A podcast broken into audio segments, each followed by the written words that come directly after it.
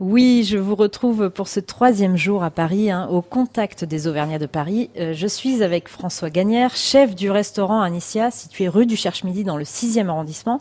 Ici, François Gagnère, l'Auvergne est partout, hein, sur les murs, dans l'assiette, mais elle se cache aussi dans le nom de votre établissement. Alors expliquez-nous pourquoi avoir appelé votre restaurant Anicia.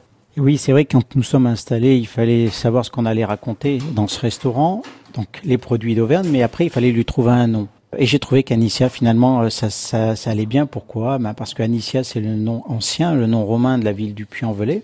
C'est le nom qui a été choisi pour dénommer scientifiquement euh, la lentille verte du Puy. Euh, et puis, c'est aussi un prénom féminin qui rend le bistrot un peu plus subtil et raffiné. C'est ça qui me plaisait aussi parce que ça donne le ton de ce qu'on a envie de faire ici, c'est-à-dire de la convivialité, du professionnalisme certes, mais de la convivialité où euh, ben, tous les produits de la région euh, vont m'inspirer, mais vraiment dans un esprit un peu, un peu dépoussiéré.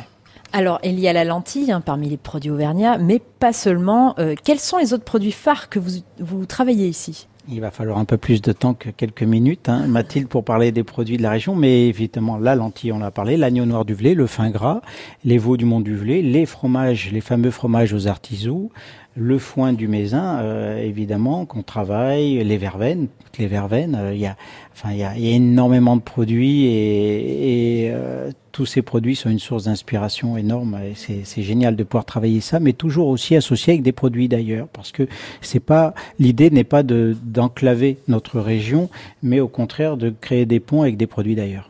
Et on peut notamment déguster une infusion au foin du Mézin. Oui, c'est une infusion. Euh, c'est Bernard Bonnefoy, le président des, du Fin Gras, qui m'a donné cette idée. Euh, et, et, je trouve que c'est génial parce qu'il y a une, tellement de subtilité dans, cette infusion qui est composée de plus de 70 plantes différentes dont une quarantaine de plantes médicinales et surtout la cistre, ce fenouil sauvage qui, donne un côté digestif anisé à l'infusion. Merci François Gagnère. Euh, on se retrouve demain pour parler justement de la manière dont vous revisitez le terroir auvergnat à votre table. À demain.